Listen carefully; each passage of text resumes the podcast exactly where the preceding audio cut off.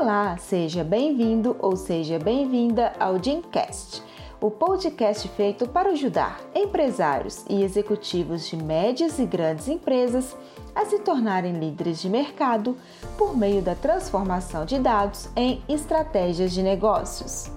Me chamo Távia Lorenzo Mota e sou advogada da Amaral e Asbeck Advogados.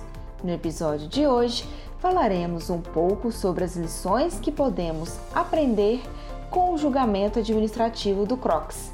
Mas e afinal? Crocs para você é sandália de plástico permeável, sapato de plástico impermeável ou simplesmente pantufa? Que o sistema tributário brasileiro é muito complexo, todo empresário já sabe. Segundo o último estudo do IBPT, entre instruções normativas, leis, medidas provisórias, portarias e similares, já foram editadas 443.236 normas tributárias desde a promulgação da Constituição de 1988. Infelizmente, o Brasil tem o ruim costume de criar novas burocracias e não extinguir as antigas. Decorrente desta complexidade, fato é que contribuintes e Receita Federal vêm disputando batalhas um tanto quanto inusitadas. Uma dessas batalhas, que ganhou a manchete nacional recentemente, se refere ao julgamento do calçado Crocs, aquele mesmo que é amado por muitos e definido como feio por outros. Basicamente, a disputa se refere à discussão se o Crocs é pantufa, sapato de plástico impermeável ou sandália de plástico permeável. A definição é bem relevante na esfera tributária, porque altera a tributação do produto. A importadora do Crocs, de nome Crocs Brasil Comércio de Calçados Limitada, recebeu uma autuação fiscal milionária, cerca de 33,1 milhões de reais, por não ter recolhido direitos antidumping, que consiste em uma taxa cobrada por par de calçado importado. O valor ainda inclui multa de ofício e juros de mora. Isso porque, para a Receita Federal, o Crocs é sandália de plástico permeável e a classificação fiscal correta exige o recolhimento do direito antidumping. Já a classificação fiscal defendida pela Crocs, não. No Conselho Administrativo de Recursos Fiscais, o CARF, a decisão deu provimento parcial ao recurso voluntário da Crocs e analisou duas circunstâncias.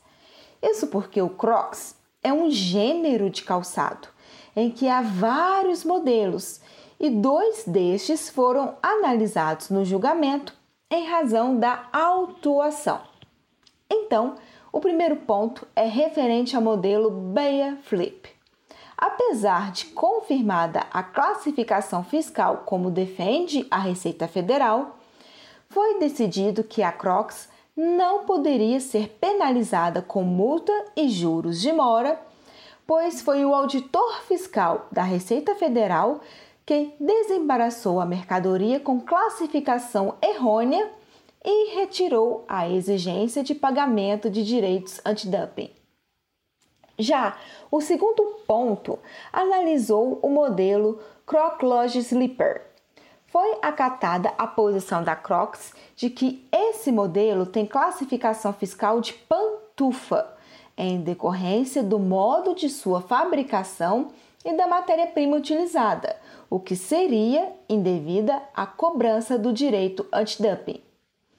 Tanto a Receita Federal quanto a Crocs recorreram da decisão, que aguarda julgamento na terceira Câmara Superior do Conselho Administrativo de Recursos Fiscais.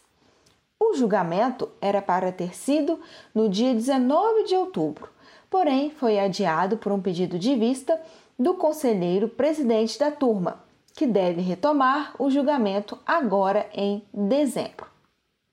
de toda essa batalha, percebe-se o quão importante é a classificação fiscal de um produto. No Brasil, ela é feita por um código chamado de Nomenclatura Comum do Mercosul, conhecida como NCM. É como se fosse o número de identidade da mercadoria. Para determinar o código certo, é preciso consultar a tarifa externa comum ou a tabela de incidência do imposto sobre produtos industrializados. É necessário, na maioria das vezes, até fazer um estudo com profissionais especializados na fabricação e manejo da mercadoria para definir qual melhor NCM se enquadra o produto em questão. Pelo NCM, sabe-se qual tributação e alíquota a mercadoria irá receber. Por isso, ela é de extrema importância para a empresa e seu caixa. Afinal, ninguém quer pagar imposto a maior nem receber uma autuação fiscal por uma classificação errônea do NCM.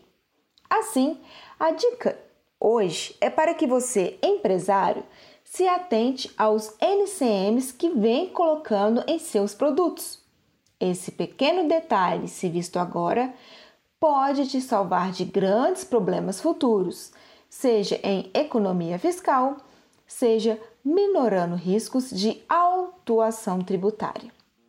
E quer ficar por dentro de mais dicas e informações como esta? Acompanhe nossas redes sociais e os próximos podcasts. Até mais!